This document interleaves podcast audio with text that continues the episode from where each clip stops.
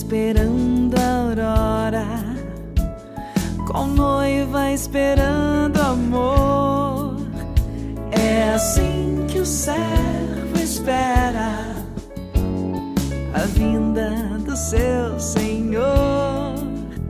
É assim que o servo espera a vinda do seu Senhor. Domingo, dia 19 de fevereiro do ano de 2023.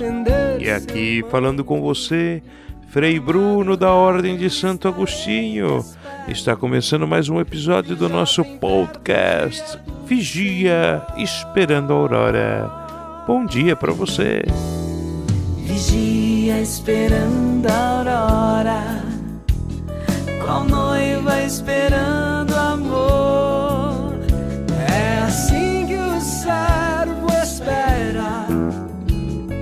A vinda do seu Senhor. É assim que o servo espera a vinda do seu Senhor. A minha voz Seis horas da manhã na cidade de Roma, aqui na Itália. a E a temperatura, um. 9 graus Celsius. Não vou ligar se a madrugada é fria, que um novo dia logo vai chegar. Vigia esperando a aurora, qual noiva esperando amor.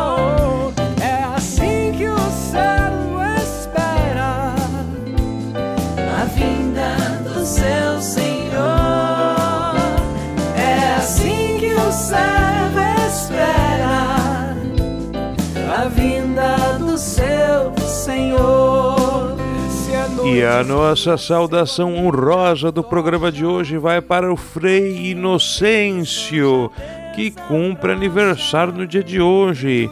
Frei Inocêncio, conhecido como Chincho. Feliz aniversário. Deus o abençoe, lhe dê saúde e lhe faça um sacerdote santo. vigia esperando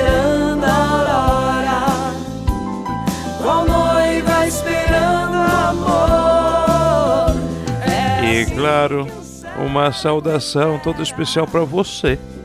a Todo domingo vigia comigo aqui nesse podcast. Não perde a hora não, meu. Eu sei. Você também sabe o nosso podcast.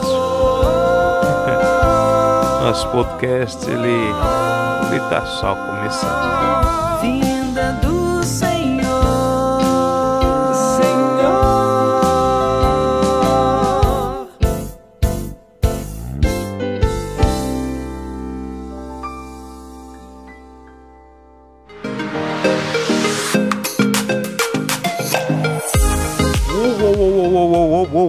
Começando agora o nosso episódio número 43 do nosso podcast Vigia Esperando a Aurora.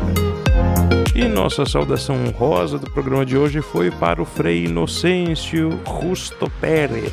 Ui, ui, ui, ui. Completando no dia de hoje, domingo 19 de fevereiro, 72 anos. Nasceu em 1951. O Frei Inocêncio, conhecido como Chencho.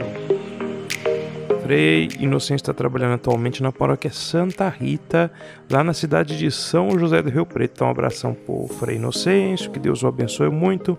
Um abração pro Frei Rodrigo Almeida, que é o pároco lá da paróquia Santa Rita de Cássia. Pro Frei Júlio, que está trabalhando lá também.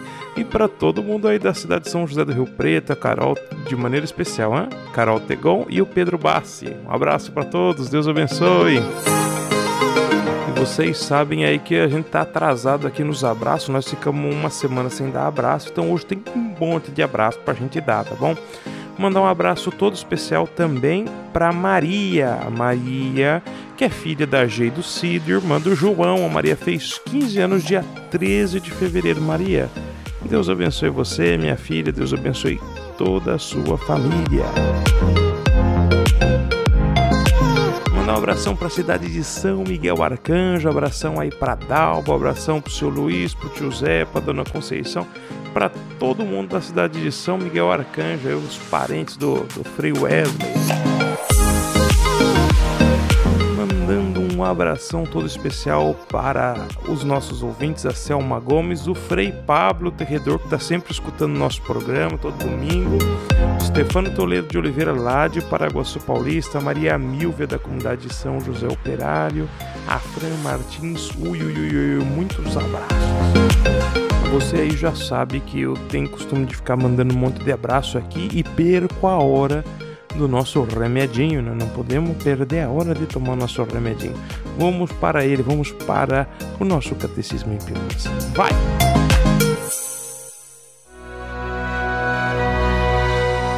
Agora com você, catecismo em pílulas, remédio para a ignorância, a doutrina cristã em doses homeopáticas.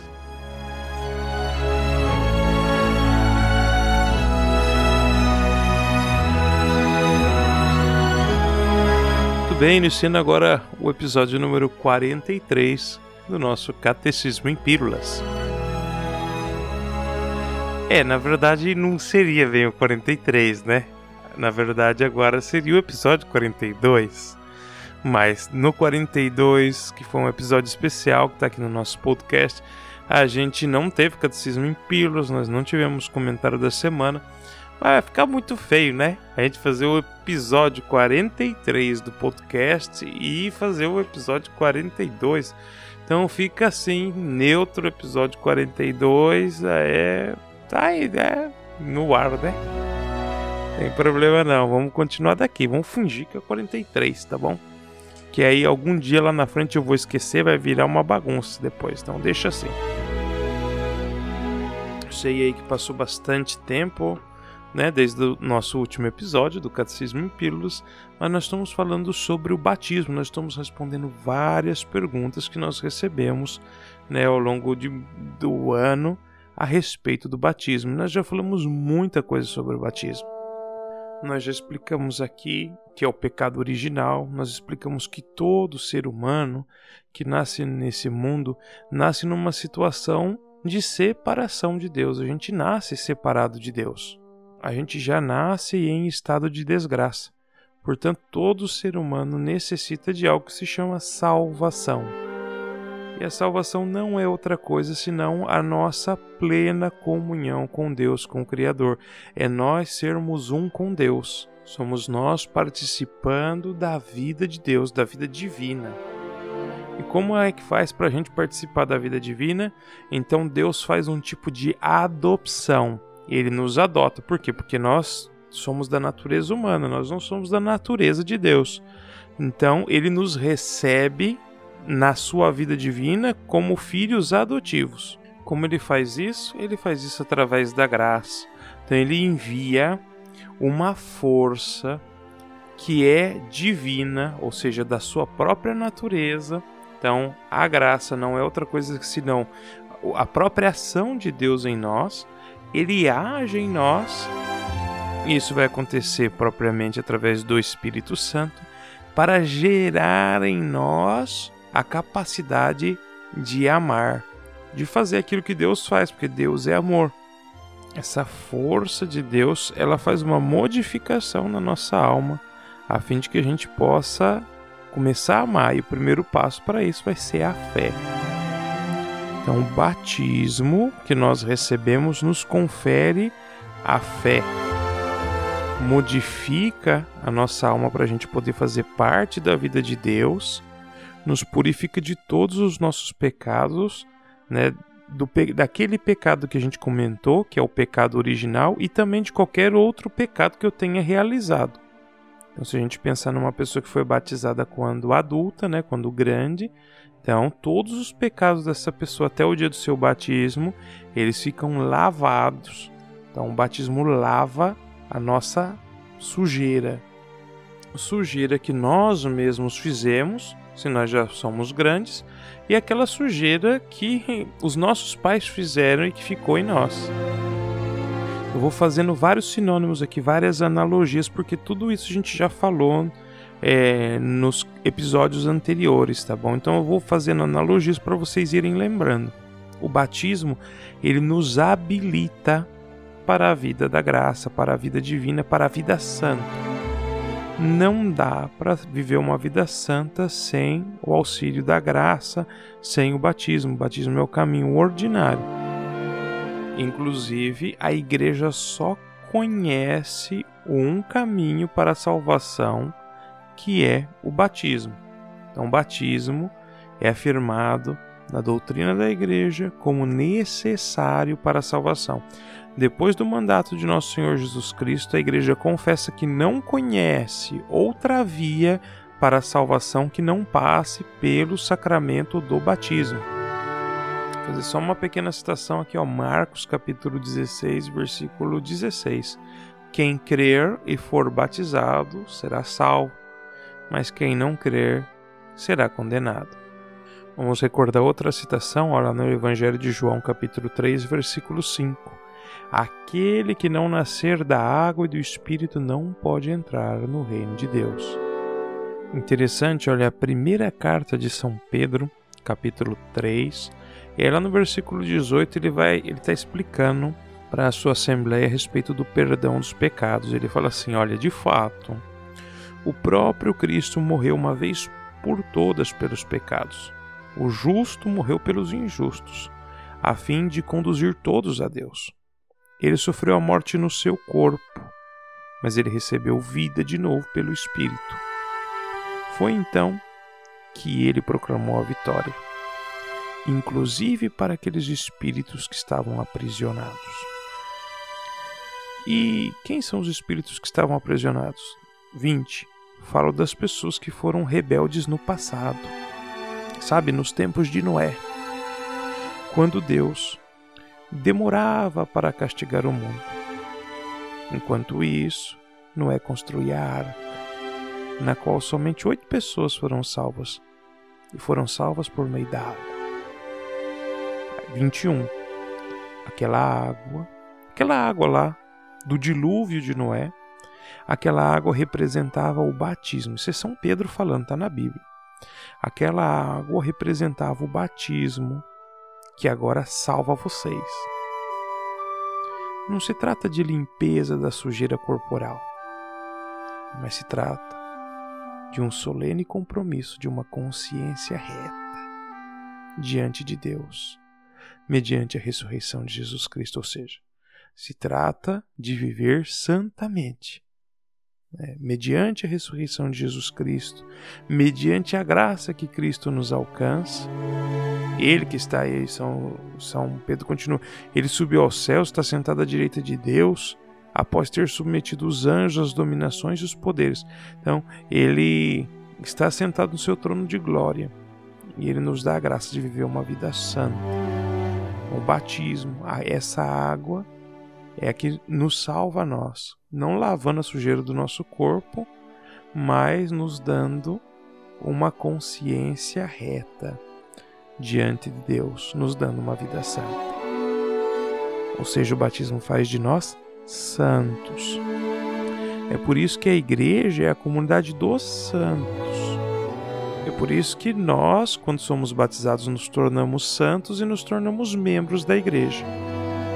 Ah, Frei, mas tem gente que. E aí que acontece? Mas a gente não é pecador?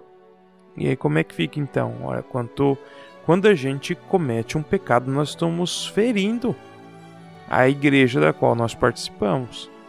Nós estamos ferindo a comunhão com Cristo. Ou seja, uma pessoa batizada que comete um pecado mortal é como se fosse dentro do corpo uma célula cancerígena que está destruindo o próprio organismo. Vamos aqui para outra citação aqui das Sagradas Escrituras. Lá nos Atos dos Apóstolos, no capítulo 2, são Pedro está fazendo uma pregação para um monte de gente. Né? Ele sai na praça lá, começa a falar desde o começo.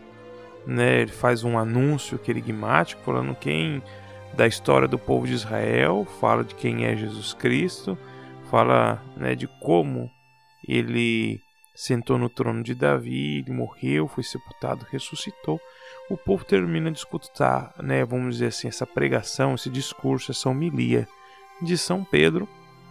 E aí o pessoal diz, ó, eu vou ler, que é melhor, né? Versículo 37 do capítulo 2 dos Atos dos Apóstolos. Quando ouviram o discurso né, de Pedro, todos ficaram de coração aflito e perguntaram a Pedro e aos outros discípulos: Que devemos fazer então para ser salvos? E Pedro respondeu: Arrependam-se e cada um de vocês seja batizado em nome de Jesus Cristo para o perdão dos pecados. Depois vocês receberão do Pai o dom do Espírito Santo. E essa promessa é para vocês e para os seus filhos e para todos aqueles que estão longe, todos aqueles que o Senhor nosso Deus chamar. O batismo é para todos. Com muitas outras palavras, Pedro lhes dava testemunho e exortava, dizendo: Salvem-se dessa gente, dessa raça corrompida. E os que acolheram a palavra de Pedro, então receberam um batismo. E nesse dia, uniram-se ao grupo dos cristãos cerca de 3 mil pessoas. Dorme com um barulho desse aí, meu. Olha só. Depois dessa pregação, 3 mil pessoas foram batizadas. É porque eu estou recordando todas essas citações, né? Para a gente ir entendendo a gravidade que foi o mandato de Jesus de batizar. E como a igreja, desde o princípio, entendeu essa gravidade. Entendeu a gravidade da ordem de Jesus e, portanto, a importância do batismo para nossa salvação. É por isso que a gente não deve adiar para receber o batismo, pela graça que ele nos confere, pelo estado de amizade que ele nos coloca com Deus. Então, veja a dinâmica né, com que o próprio Criador quis fazer as coisas. A morte de Jesus Cristo na cruz e a sua ressurreição alcançou para toda a humanidade o perdão dos pecados, mas isso se aplica a cada um através dos sacramentos, porque eles comunicam a graça da salvação na alma do ser humano. E a porta de entrada para a vida da graça, para a vida sacramental, é o batismo. Fiz bastante citação nesse episódio, né? Eu vou continuar fazendo, mas agora eu vou mudar. Não vou falar da Bíblia, vou lá para o direito canônico, para vocês entenderem como o batismo é o começo de tudo da nossa vida sacramental, da nossa vida na igreja. A gente passa a fazer parte do povo de Deus. Eu vou lá no direito canônico ler para vocês quem são os fiéis da Igreja Católica. A gente precisa saber, né? Tem gente que fala que é católico, e aí a gente precisa saber se a pessoa é católica. No Código de Direito fala quem são os fiéis da igreja.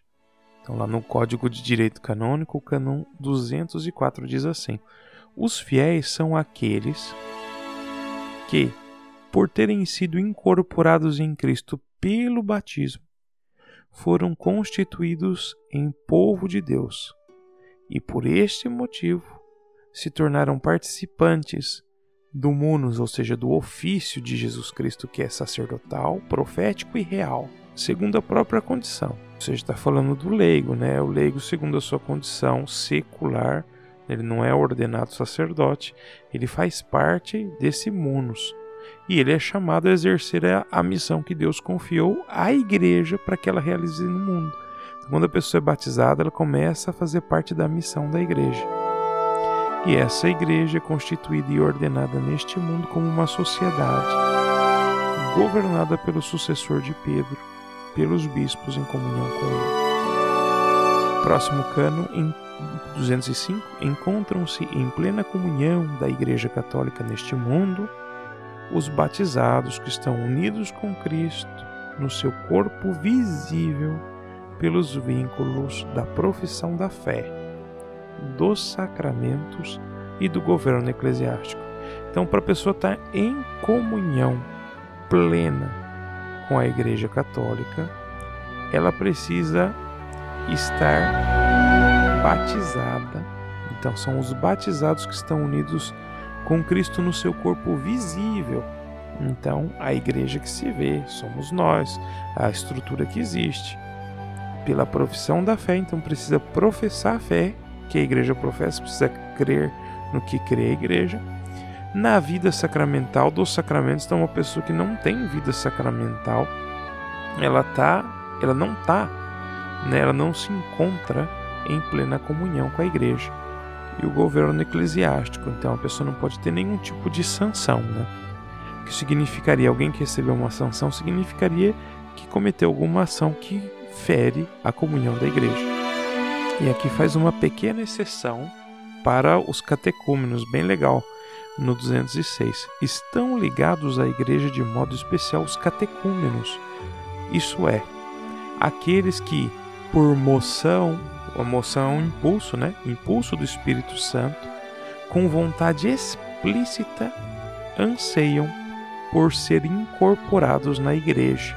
E graças a esse desejo, assim como pela sua vida de fé, sua vida de esperança, sua vida de caridade, a vida que eles estão levando, que é uma vida de acordo com a, a, o Evangelho, né? se unem à igreja e já e a igreja já os trata como seus. Então, o catecúmeno é aquele que não foi batizado ainda, né, mas já expressou o desejo de ser, já foi admitido no catecumenato. Então, essa pessoa que já começou a se preparar para receber o batismo, já começou a conformar a sua vida, né, para poder viver de maneira evangélica, essa pessoa, o catecúmeno, a igreja já trata como sendo um filho seu. Tanto é que se, essa pessoa morrer nesse estado, mesmo sem receber o batismo, se aplica aquela norma que nós já comentamos em outros episódios também, que é o famoso batismo de desejo. Essa pessoa vai receber o funeral, as exéquias, tudo como se ela fosse um membro batizado da igreja. Assim, cada episódio do nosso Catecismo em Pílulas nós estamos aprofundando mais na realidade do batismo e vocês veem que a gente foi crescendo né, no entendimento da gravidade e da necessidade desse sacramento para a nossa salvação. Então, no próximo episódio, aí a gente vai falar de. vai entrar no assunto dos padrinhos, nós vamos entrar no assunto.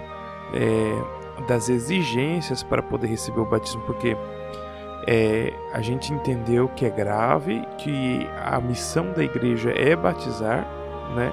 Mas a gente também é, talvez conheça histórias de pessoas que falaram assim: nossa, mas foi lá na igreja e eu tinha que fazer isso, tinha que fazer aquilo, tinha que fazer um curso, tinha que fazer eu não sei o que e o padre acabou não deixando a gente batizar. Talvez você já escutou essa história, né?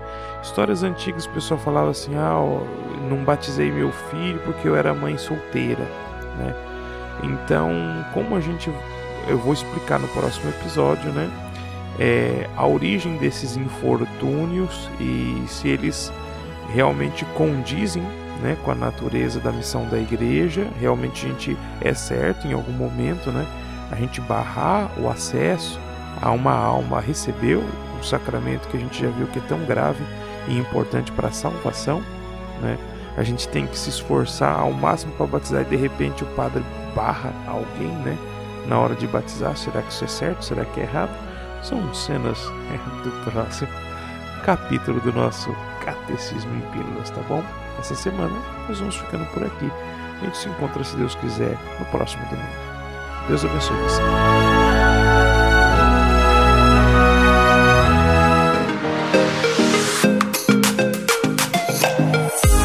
Uou, uou, uou, uou, estamos de volta aqui. Estamos de volta. Eu não tinha saído, né? Ai, não tem problema não. Aqui nós somos todos meio maluquinhos. Nós não tinha nem saído, tá de volta. O que, que é isso? Tá de volta. Mas, muito bem, que bom a gente aprender aqui sempre no nosso Catecismo em Pílulas, aprender de pouquinho em pouquinho, a gente chega lá, tá bom? Vou mandar mais abraço aqui, vou mandar um abraço pro Danilo, pra Ana Lúcia, pra Maria, pra Marli, pro José, pra Dona Nilde, para todos lá da comunidade Nossa Senhora dos Migrantes, lá no Parque São Rafael, na zona leste de São Paulo. Deus abençoe vocês, família, saudade de todos. Bom, aproveitando, mandar um abração para Alex, para Aline, né? E vou mandar um abração para todo o Ministério Vida em Canção, tá bom? Lembrei aqui de todos vocês. Bom, vou ver se eu mandar um abração. Vou, vou falando, tá? Vou falar aqui a Angélica, o Evandro, o Igor, o Renan, o Vitor, o Márcio, E todos que faltou falar o nome aí, não tem problema, tá bom? Deus abençoe, saudades de todos vocês. Falando também em Ministério de Música, vou mandar um abração especial aí pra Jajá, pra Valéria, pro Laurito, pro Miguelito e pro Renan, lá da comunidade São José. Pra Eusita, pro Matheus, pra Sheila, pra Sara. Um abração para todos vocês, povo lindo de Deus. E olha eu aqui já me perdendo aqui. Tá na hora de a gente ir pro nosso comentário da semana. Vai!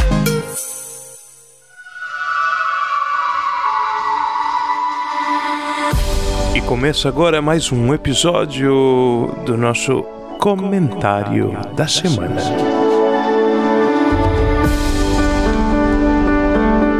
Neste quadro do podcast Vigia Esperando a Aurora, você escuta um comentário descontraído do Evangelho desta semana e de tudo que acontece na vida da igreja e do mundo.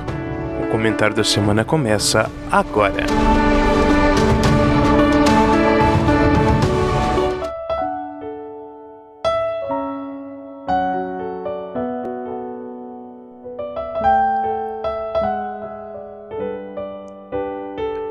Iniciamos agora o episódio número 43 do nosso comentário da semana. E para você que está escutando nosso podcast pela primeira vez, é importante dizer que o comentário da semana não é uma homilia. Aqui você não vai encontrar um sermão, mas sim uma ajuda para poder participar de maneira preparada da Eucaristia Dominical na sua paróquia, com o seu pároco, com o seu padre na sua cidade. É escutar o Evangelho, vai escutar as leituras lá na sua cidade, vai escutar o sermão do seu padre. Mas você vai estar bem preparado com essa ajuda que a gente vai dar aqui, através desse comentário, e vai poder extrair o máximo de proveito da celebração da Eucaristia.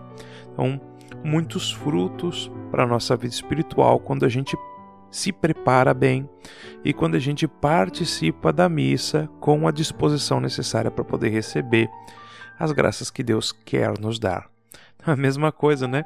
Alguém convida a gente para ir no supermercado onde todas as coisas vão ser grátis. Nesse dia tudo é grátis. Aí você vai e não leva sacola, né?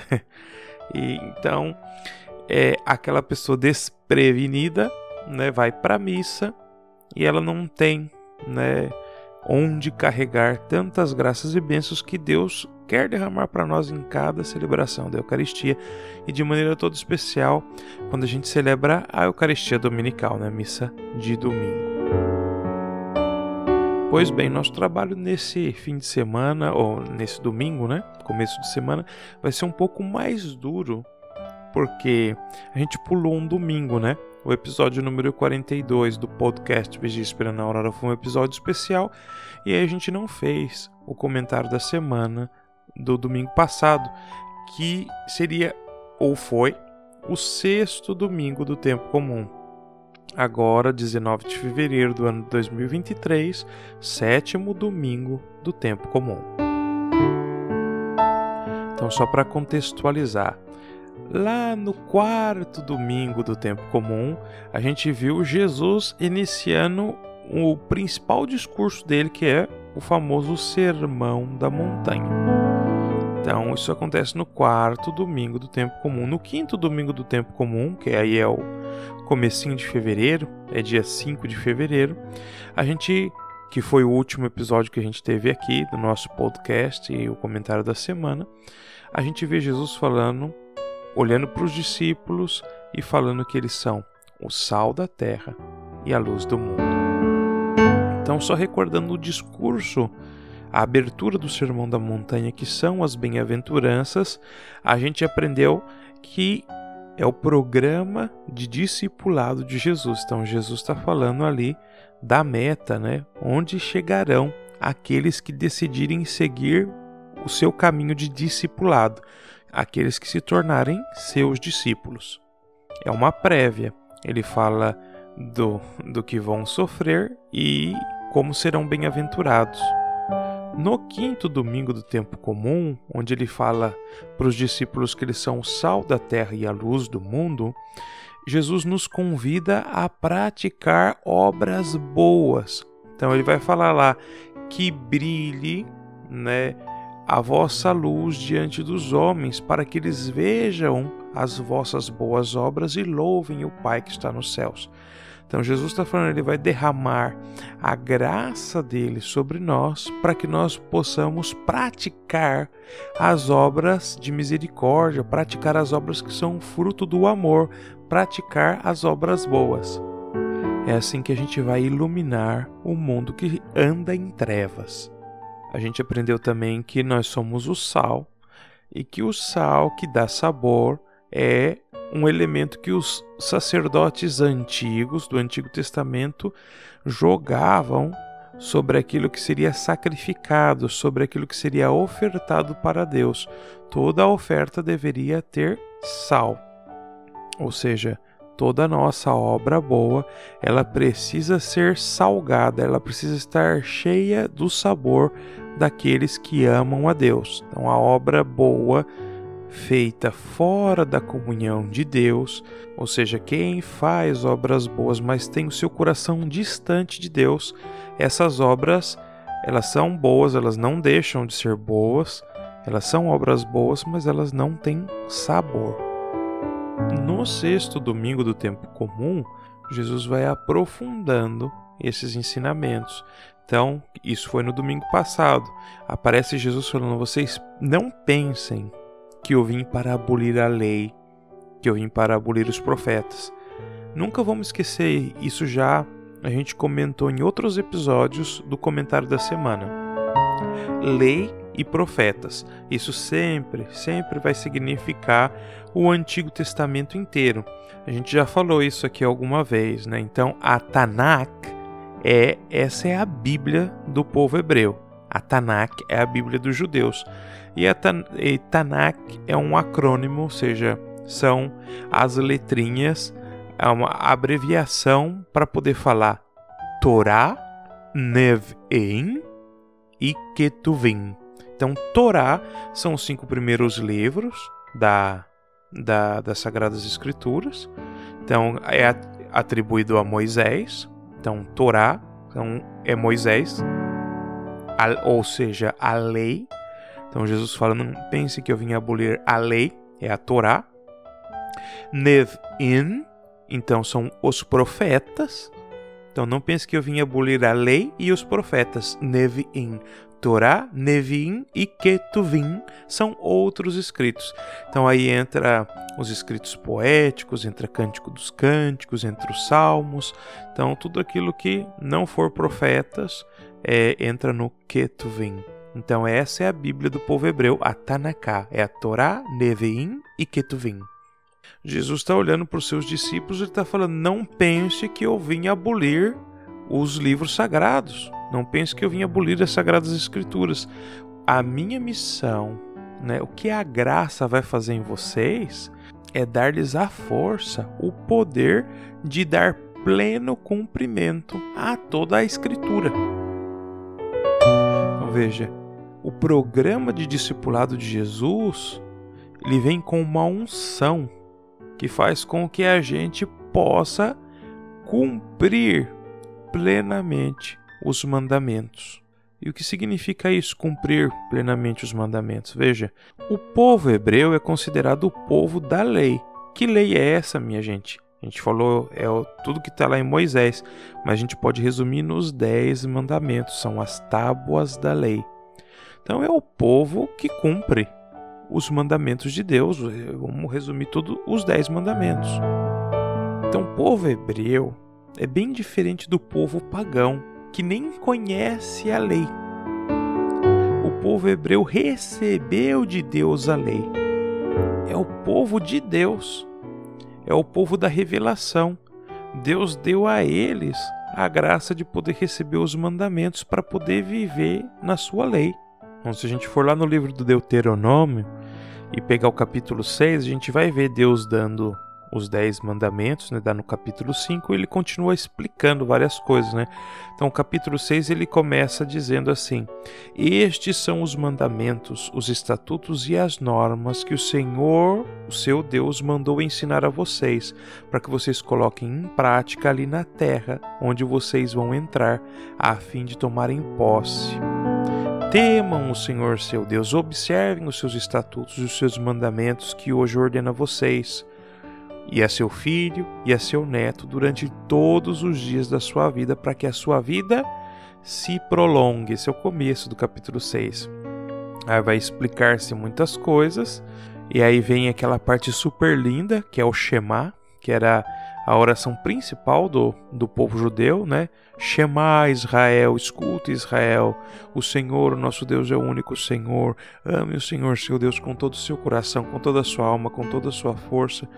Que estas palavras que hoje te ordeno estejam no seu coração e você as inculcará em seus filhos, e delas falará sentado na sua casa, andando pelos caminhos, deitado ou em pé. Então, é o Shema. O final do capítulo 6, o Senhor então ordenou cumprir todos esses estatutos, todos esses mandamentos, para que sempre tudo nos corra bem e para nos dar a vida, como hoje se vê. Esta será a nossa justiça. Cuidarmos de colocar em prática todos esses mandamentos diante do Senhor nosso Deus, conforme ele nos ordenou. Então veja, o povo da lei é o povo que observa os mandamentos para poder ter vida. Essa é a fé desse povo, esse povo vivia nessa fé. Mas agora Jesus está falando assim: eu vou ensinar vocês a cumprirem os mandamentos de maneira plena. E aí vem Jesus explicando então: ele fala, vocês escutaram como está na lei: não matarás. Eu, porém, vos digo: todo aquele que se encolerizar com o seu irmão será réu em juízo. Ou seja, Jesus está falando, ó, lá na lei está escrito não matar. E o povo hebreu interpretava isso de maneira muito literal. Então, assim, eu, é, se eu não matar o meu irmão, eu não posso matar, mas dar um murro na cara dele não tem problema, entendeu? O que Jesus está mostrando é que dentro desse mandamento não matar tem muitas coisas. Você se irritar com o seu irmão a ponto de querer feri-lo, mesmo que seja com uma palavra, como diz ali na própria leitura, né? Aquele que disser ao seu irmão patife será condenado pelo tribunal. E quem chamar o seu irmão de tolo será condenado ao fogo do inferno. Olha só, Jesus está falando de um pecado mortal está falando de pecado mortal, está falando de condenação. Ou seja, mesmo que você não praticou o ato de homicídio, ir lá e matar o seu irmão, tem alguma coisa que acontece dentro. Primeiro, espiritual, um ódio, uma vontade de destruir a outra pessoa, de machucar a outra pessoa e esse ódio, essa vontade que acontece primeiro antes do pecado se tornar realidade, é essa já é a semente do mal em nós. E isso já mata a nossa alma. Isso já nos garante uma condenação ao inferno. É o que Jesus está falando aqui. Veja, não é preciso fazer muita volta não para poder fazer essa interpretação. É Jesus está falando aqui, né? Quem disser o seu irmão, patife, quem disser ao seu irmão tolo será condenado ao fogo do inferno. Tô falando assim, bom, tem muita coisa aqui para explicar, mas isso é do domingo passado, então eu não vou me deter, só vou avançar mais um, ó, que essa é bem interessante, bem fácil de entender. Ó, vocês escutaram o que está na lei: não cometerás adultério. Eu, porém, vos digo: todo aquele que olhar para uma mulher com desejo já cometeu adultério com ela no seu coração. Então, o que Jesus está falando é que para dar pleno cumprimento à lei de Deus é uma purificação do coração. Porque não é só não fazer as coisas, é também não desejar fazê-las. É não fazer o mal e nem desejá-lo. Então, veja até onde Jesus vai, né? Se o teu olho direito te leva a pecar, então arranca-o para longe de ti. Porque é melhor entrar no reino dos céus com um olho só do que tendo os dois ser atirado no fogo do inferno. Seja, veja só que Jesus está falando: existe uma condenação eterna. E existe coisas em nós que estão tão arraigadas que poderiam ser considerados membros do nosso próprio corpo. Olhares, toques, palavras que são para nós ocasião de queda, de pecado e pecado mortal. Isso é do domingo passado ainda, sexto domingo do tempo comum. Então veja só, Jesus nos convida a ser sal da terra e luz do mundo, e para isso a gente precisa dar pleno cumprimento aos mandamentos de Deus. Então a gente precisa parar de fazer e de desejar o mal. Então tem que parar de pecar. Pronto, acabou, não tem conversa mais. E ele vai dar a graça para a gente viver na santidade.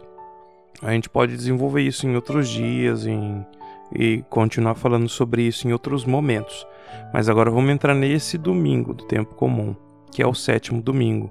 Agora Jesus fala: tudo bem, a gente tem que parar de fazer o mal, mas o mal ainda continua existindo no mundo. Porque tem pessoas que fazem obras que não são da luz. Tem pessoas que continuam praticando as obras das trevas. E quantas pessoas que são más nesse mundo? E quando fizerem um mal contra nós? Que, que a gente faz? Como a gente deve reagir?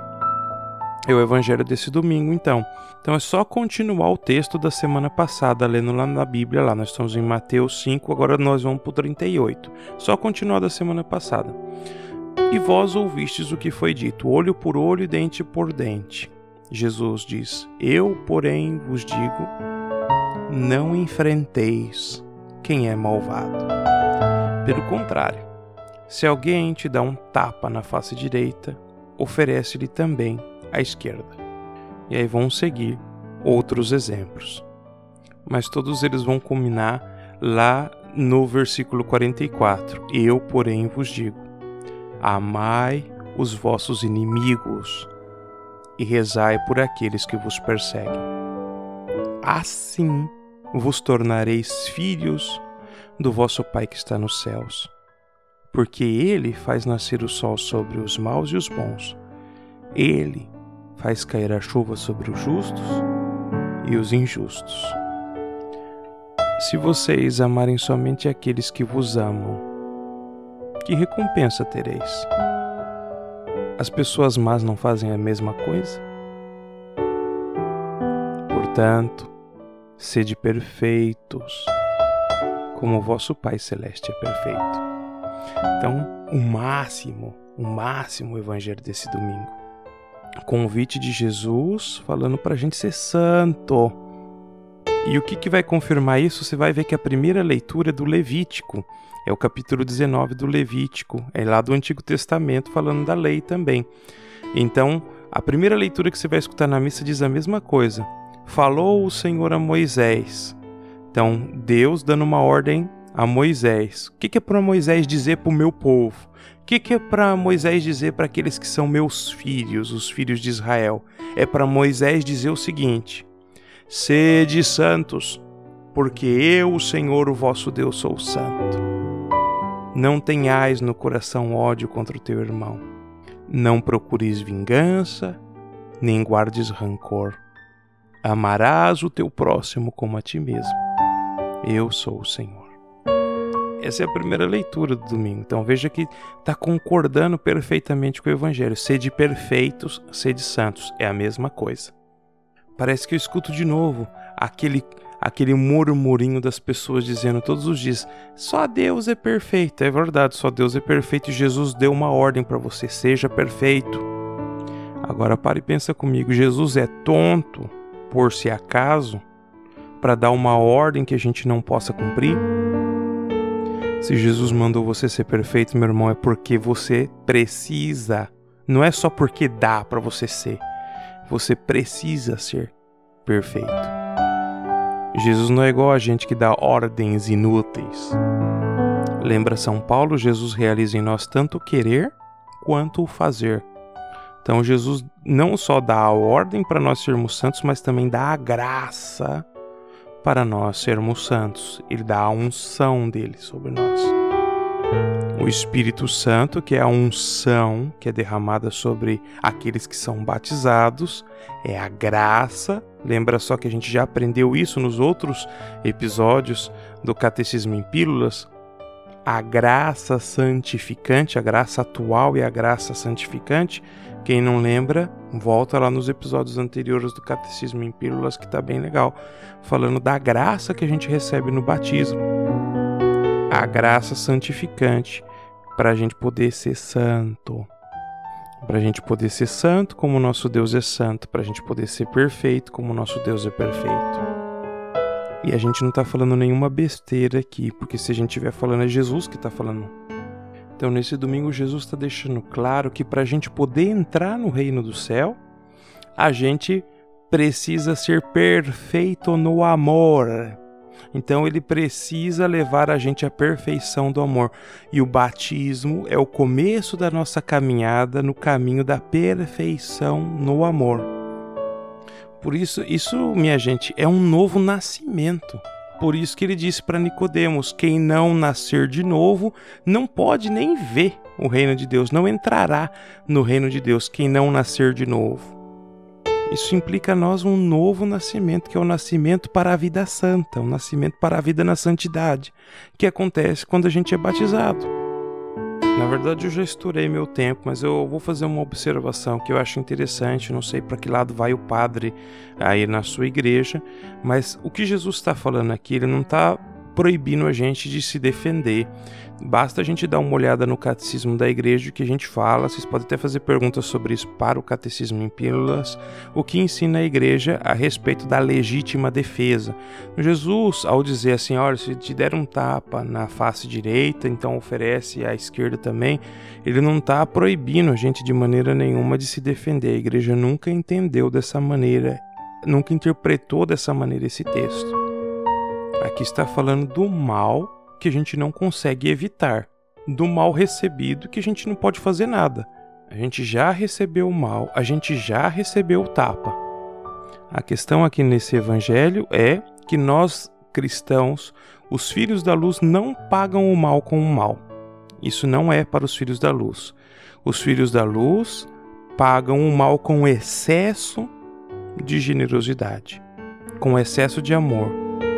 Quanto mais pisam em nós, mais a gente ama. O filho da luz é aquele que surpreende o malvado com um excesso de amor. Essa é a mensagem do Evangelho desse fim de semana.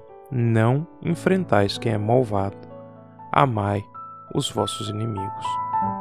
É evidente que nós não vamos conseguir né, ampliar a nossa explicação aqui da maneira que a gente gostaria, mas vale a pena a gente fazer essa nota de rodapé de que a interpretação das Sagradas Escrituras, e Santo Agostinho fala isso de maneira muito interessante, ela é uma interpretação global de coerência de toda a Sagrada Escritura. Ou seja, na hora de fazer a interpretação do texto bíblico, a gente precisa buscar uma coerência com todas as outras partes do texto. Então vale a pena aprofundar na interpretação do que é que realmente Jesus está querendo dizer com dar a outra face, uma vez que, se a gente abrir o Evangelho de São João e lá para o capítulo 18, a gente vai ver na cena da paixão do Senhor que ele foi levado para ser julgado na casa do sumo sacerdote. E eles começam a interrogar a Jesus. E o sumo sacerdote pergunta a Jesus a respeito do, dos ensinamentos que ele dava. E a resposta de Jesus, para quem lembra, Jesus fala: Olha, eu não falei escondido de ninguém. Tudo que eu falei foi a plena luz do dia para todo mundo escutar. É só você perguntar para as pessoas que me ouviram. Eu não falei nada escondido. E quando Jesus dá essa resposta, tudo que eu falei, falei às claras, um dos soldados que estava ali deu um tapa na cara de Jesus né, esbofeteou Jesus. E aí que Jesus fez? Jesus pegou e deu o outro lado para ser batido? Não. O que Jesus faz? Jesus fala: opa, opa, opa, opa, é, é, é, é. Se eu respondi mal, mostra-me em que. Mas se eu falei bem, por que me bates? Então, Jesus faz uma interpelação. Olha, se eu respondi errado, o sumo sacerdote Fala, mostra para mim onde é que eu errei. Fala o que, que eu falei de errado. E se eu não falei nada de errado, se eu não respondi mal, por que você está me batendo? Então, veja que o ensinamento que Jesus dá no evangelho que a gente escuta esse domingo e essa cena da paixão que está no evangelho de João, elas as duas são verdadeiras. As duas estão dizendo algo. Então, quando a gente faz uma interpretação que exclui outra coisa que a gente sabe que está nas Sagradas Escrituras, obviamente essa não é a melhor interpretação do texto bíblico. Esse é o conselho de Santo Agostinho, mas isso vai ficar para outro fim de semana. A gente conversa depois porque foi trabalho demais para um episódio só do comentário da semana. Que vai ficando por aqui. A gente se encontra, se Deus quiser, na semana que vem. Tchau!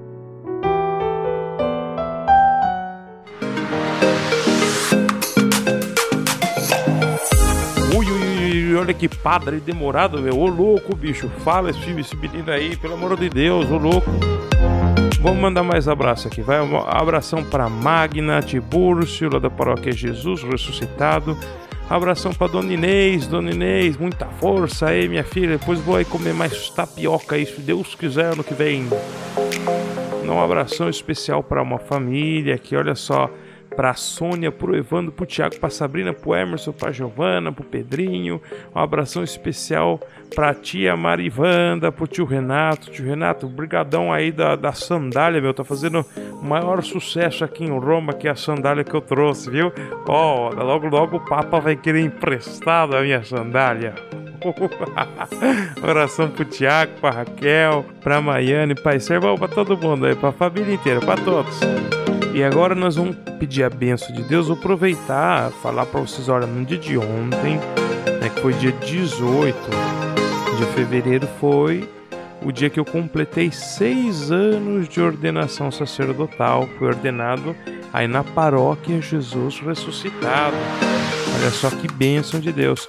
E no dia 19 de fevereiro foi o dia que eu celebrei a minha primeira missa lá na cidade de Paraguaçu Paulista a cidade das cantoras Irmãs Galvão. É, meu, você fica pensando aí que Paraguaçu Paulista não é conhecida? Eu fui na quarta-feira assistir a aula magna aí do ciclo de leituras agostiniano com o diretor do Institutum Agostinianum Patristicum aqui de Roma, aqui o padre é, Frei Giuseppe Caruso aqui em Roma, né? Então, aqui do ladinho do Vaticano ali, olha só, do lado da, da Praça de São Pedro é o Instituto Agostiniano. E no intervalo tava eu ali, todo parceiro, distraído, né? Sem saber falar direito italiano. Daqui a pouco se aproxima um padre, olha bem na minha cara e fala assim: escuta aqui, o senhor não é de Paraguaçu Paulista? Ah! Pensa, Paraguaçu, como tá famoso? Encontrei com o padre Anderson, padre Anderson da Diocese de Assis, está fazendo doutorado na Lateranense e veio assistir também a aula magna aqui no Instituto Patrício. Encontrei também o padre Rosenberg, que é lá da Diocese de Goiânia, e também o padre Leandro, né, que é responsável da Canção Nova aqui na Itália, estava participando também dessa aula magna. Então, olha só que alegria aí encontrar tantos brasileiros por aqui. E tem muito mais, né? A gente vai se encontrar com certeza ao longo do tempo aqui em Roma com muitos irmãos e irmãs brasileiros que estão fazendo missão aqui na Itália. Bom, mas chega de falar, chegou a hora da gente pedir a bênção de Deus aí para essa semana que está iniciando no dia de hoje. Vamos lá. Pangelingua gloriosi corporis mysterium sanguis. E agora iniciamos nosso momento de oração e de bênção aqui no nosso podcast Vigia, esperando a aurora. De maneira especial, nós queremos pedir pela recuperação da Dalva, irmã do Frei Wesley, que está se recuperando da cirurgia, já está se preparando para fazer mais uma cirurgia. Pedimos também pela saúde da Dona Inês, lá da paróquia Jesus Ressuscitado, que também está se recuperando de uma cirurgia de catarata e está se preparando para fazer mais uma cirurgia.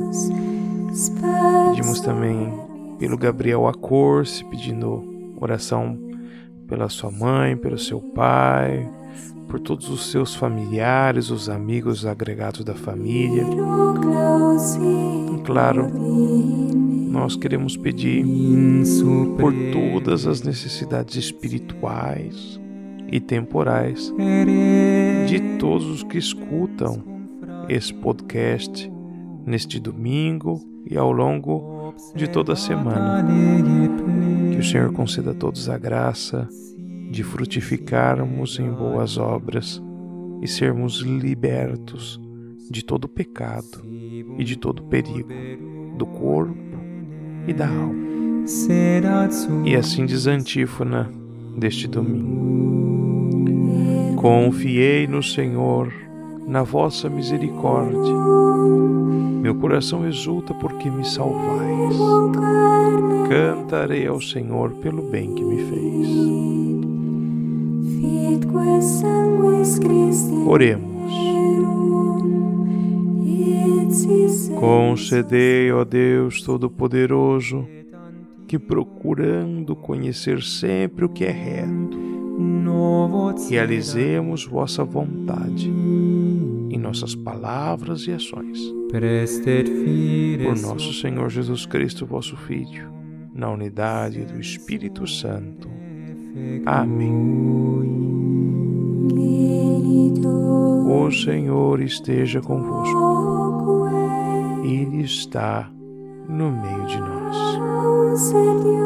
Ó oh Deus, que a vossa bênção frutifique em vossos fiéis e os disponha a todo progresso espiritual, para que sejam sustentados em suas ações pela força do vosso amor. Que a bênção de Deus Todo-Poderoso, Pai e Filho e Espírito Santo descenda sobre vós e sobre vós permaneça para sempre.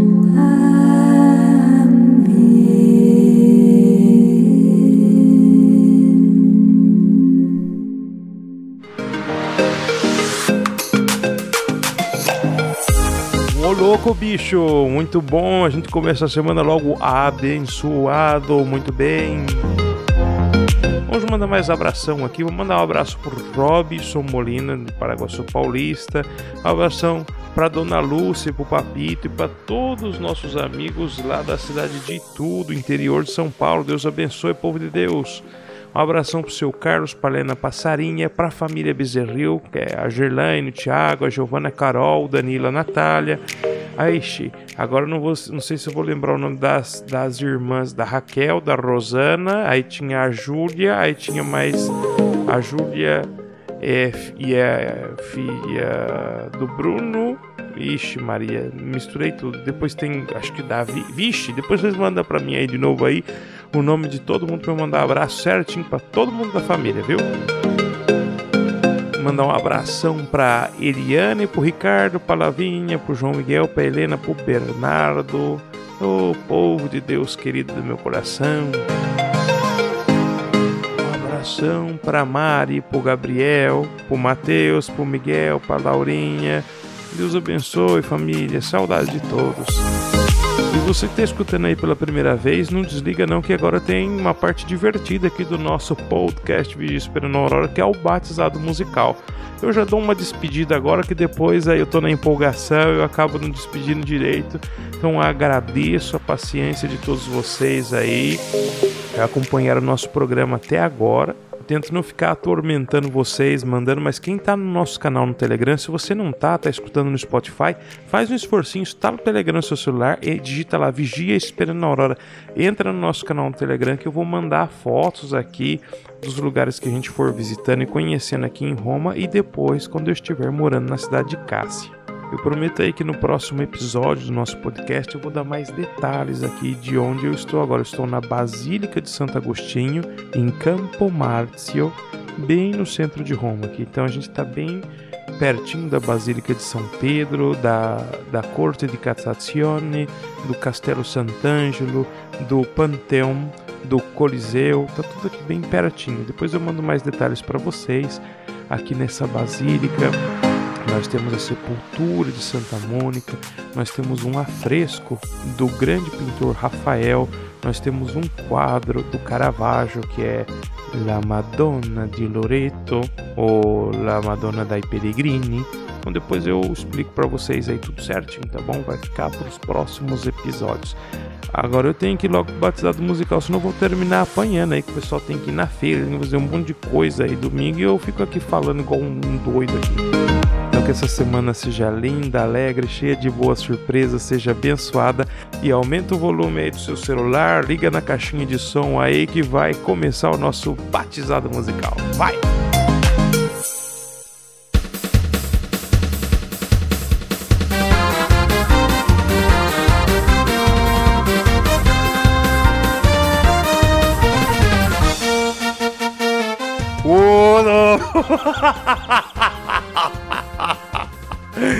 duvido, duvido você não adivinhar a música que nós vamos batizar hoje. Não tem como, né? É, meu irmão, minha irmã, a gente tá no domingo aí. Eu sei que domingo é de carnaval, a gente não conseguiu trabalhar esse tema nesse fim de semana, mas tem, vai ter tempo pra gente falar de carnaval ainda. Mas acho que no batizado musical valia a pena a gente escolher uma marchinha de carnaval para ver no meio de tanta bagunça se a gente conseguia salvar pelo menos uma música, né? Vocês não acham?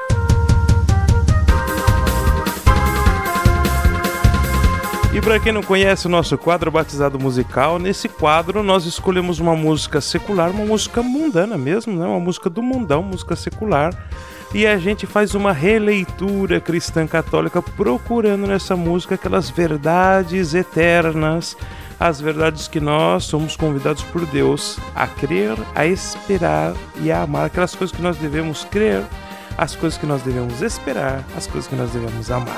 É isso. Porque a gente não está preocupado com a vida do cantor, nem com o que ele pensou quando ele estava escrevendo a música. Nós vamos é batizar essa música agora.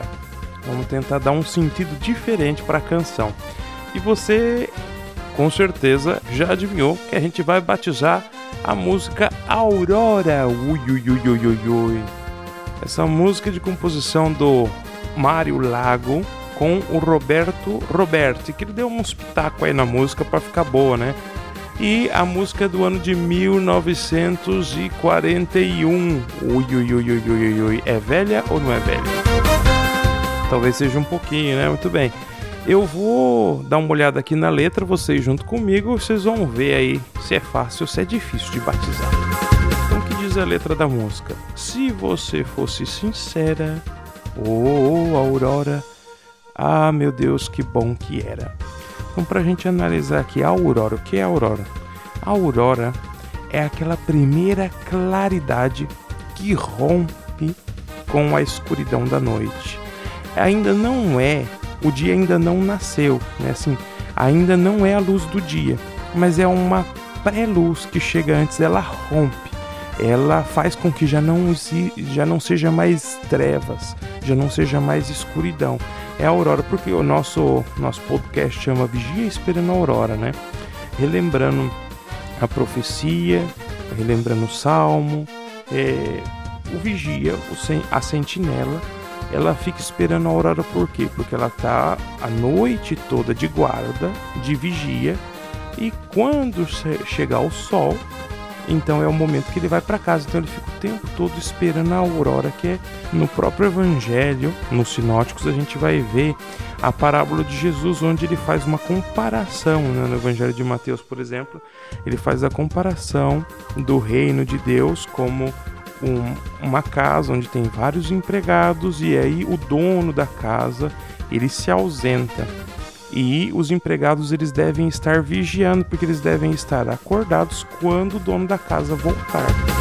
Eles devem estar despertos e preparados para receber o seu Senhor. Então lá, olha, Evangelho de Mateus, capítulo 25, versículo 13. Vigiai, pois vocês não sabem nem o dia nem a hora em que o Filho do Homem há de vir. Então por isso nós devemos estar sempre de vigia. Aí vem sempre a, imagem da aurora, né? Aquele que está vigiando para quando o Senhor voltar. Então a aurora ela é a antecipação do dia que vai vir. É, vamos continuar a letra da música que vai dar para entender bem a, a metáfora que a gente vai usar aqui, olha só. Então, se você fosse sincera, a Aurora, veja só que bom que era. Um lindo apartamento com porteiro e elevador e ar, e ar refrigerado para os dias de calor. Tudo isso, madame, antes do nome, você teria agora. Então veja só que interessante, olha. É, a música começa a enumerar bens, né? Os bens que a pessoa receberia. Mas se ela fosse sincera, se a Aurora fosse sincera, ela antes da hora, né, antes do nome, você teria agora, já participaria dos bens.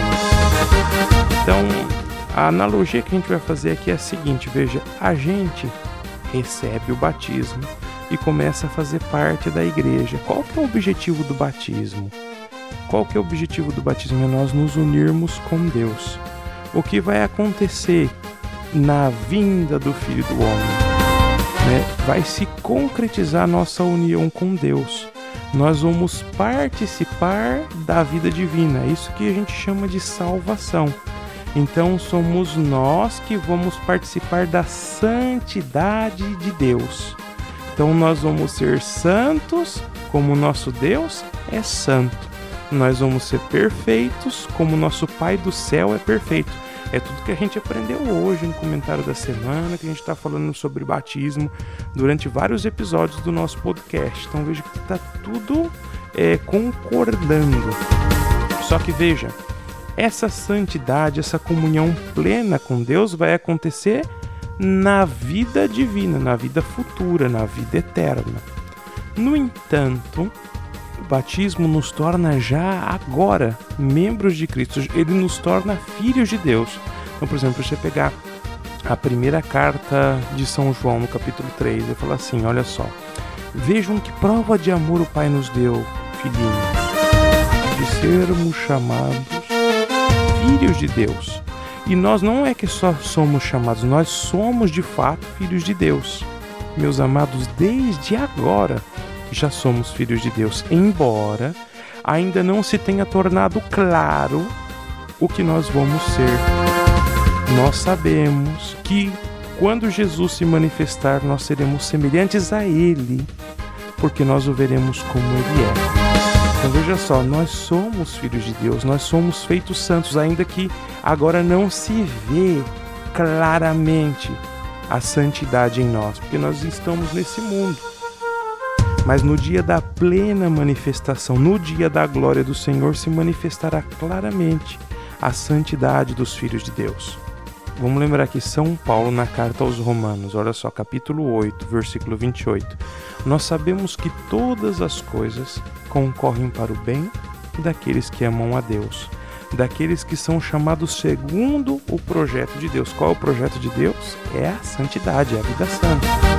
29. Aqueles que Deus antecipadamente conheceu, também os predestinou a serem Deus predestinou essas pessoas a serem como? A serem conformes à imagem do seu filho para que este seja o primogênito entre muitos irmãos. Então, nós fomos escolhidos por Deus antes dos tempos para sermos imagem de Jesus Cristo na santidade. Nós não podemos ser uma imagem suja. E é por isso que São Paulo continua: aqueles que Deus predestinou, ele também os chamou. E aqueles que o chamou, ele também os tornou justos. E a gente já aprendeu aqui no nosso podcast a justiça nas Sagradas Escrituras é sinônimo da santidade. Então, aqueles que ele justificou é aqueles que ele santificou. Então, aqueles que foram escolhidos por ele, aqueles que ele predestinou, ele os chamou e aqueles que ele chamou, ele santifica. É ele que faz de nós verdadeiros santos. E aqueles que ele santificou, ele glorificou. Então, ele dá participar da glória de seu Filho Jesus Cristo. Então, tudo isso vai de maneira plena se realizar na vinda do Filho do Homem. No entanto, já agora nós somos filhos de Deus, de São João. Quando nós recebemos o sacramento, já agora ele nos dá a graça de participar de alguns dos bens da vida futura. E esse é o privilégio que a gente tem de fazer parte da igreja, porque esses são os sacramentos. Ou seja, desde já nós podemos participar dos bens de Deus. Um lindo apartamento, com porteiro, elevador, com ar refrigerado para os dias de calor. Ou seja, nós participamos da casa de Deus. A casa de Deus é o, é o lindo apartamento, tem seu porteiro aí, São Pedro, tem o elevador, que são os auxílios que nós recebemos para poder ser elevados na vida espiritual. Tem as consolações que nós recebemos de Deus, que são o nosso refrigério no momento em que nós nos sentimos agobiados, no momento que a gente se sente angustiado, cansado, exausto. E dizendo para a alma, né? E tudo isso, madame, antes do nome você teria agora. Aqui estivesse falando para a Aurora como uma mulher, antes do nome seria quando você se casa com a pessoa, então você dá o seu nome a ela. Aqui na nossa interpretação, esse nome é o nome de cristãos. Mais do que cristãos, é o nome de santos. Porque quando nós nos tornamos cristãos, nós nos tornamos os santos de Deus. Então, mesmo antes de nós sermos santos realmente, de se manifestar em nós o que é um verdadeiro filho de Deus, mesmo antes de esse nome verdadeiro fazer parte de nós, da gente poder ser chamado santos, a gente já tem agora, a gente já participa se a nossa conversão é sincera. Então, se o nosso caminho na vida de santidade, se a gente honra o batismo que a gente recebeu, se a gente abandona né, se a gente é sincero em abandonar as obras das trevas para poder viver na luz, como filhos da luz, então a gente já recebe tudo isso por antecipação. E a aurora por quê? A aurora porque ainda não é a luz da santidade. Né? É uma antecipação. Nós estamos na antessala da santidade, que é a nossa vida agora. Nós estamos num, em um caminho de santidade. A gente foi batizado para ser santo, mas nós estamos na aurora. Não somos mais trevas, nós não estamos na escuridão. Brilhou para nós uma luz, mas a gente ainda não está fulgurante, transfigurado na luz de Deus. Então, se a nossa aurora, se a nossa aurora for sincera, então nós vamos participar com antecipação de todos os bens de Deus aí. Bom, na minha opinião tá mais que batizada essa música, não sei na sua opinião, para mim tá batizadíssima. E agora nós vamos ter que escutar a música juntos, né? Que aproveitando que tá meio que domingo de carnaval, então nós estamos fazendo certinho, tá? É, Deus abençoe todos vocês. Foi uma alegria imensa compartilhar essa manhã de domingo. Eu sei que nós estamos aí no fuso horário, aqui em Roma já é 10 horas da manhã, né? Mas tudo bem. Deus abençoe vocês, povo de Deus. Nos encontramos com a graça de Deus na semana que vem. E vamos escutar agora a música de Mário Lago, Aurora. Tchau!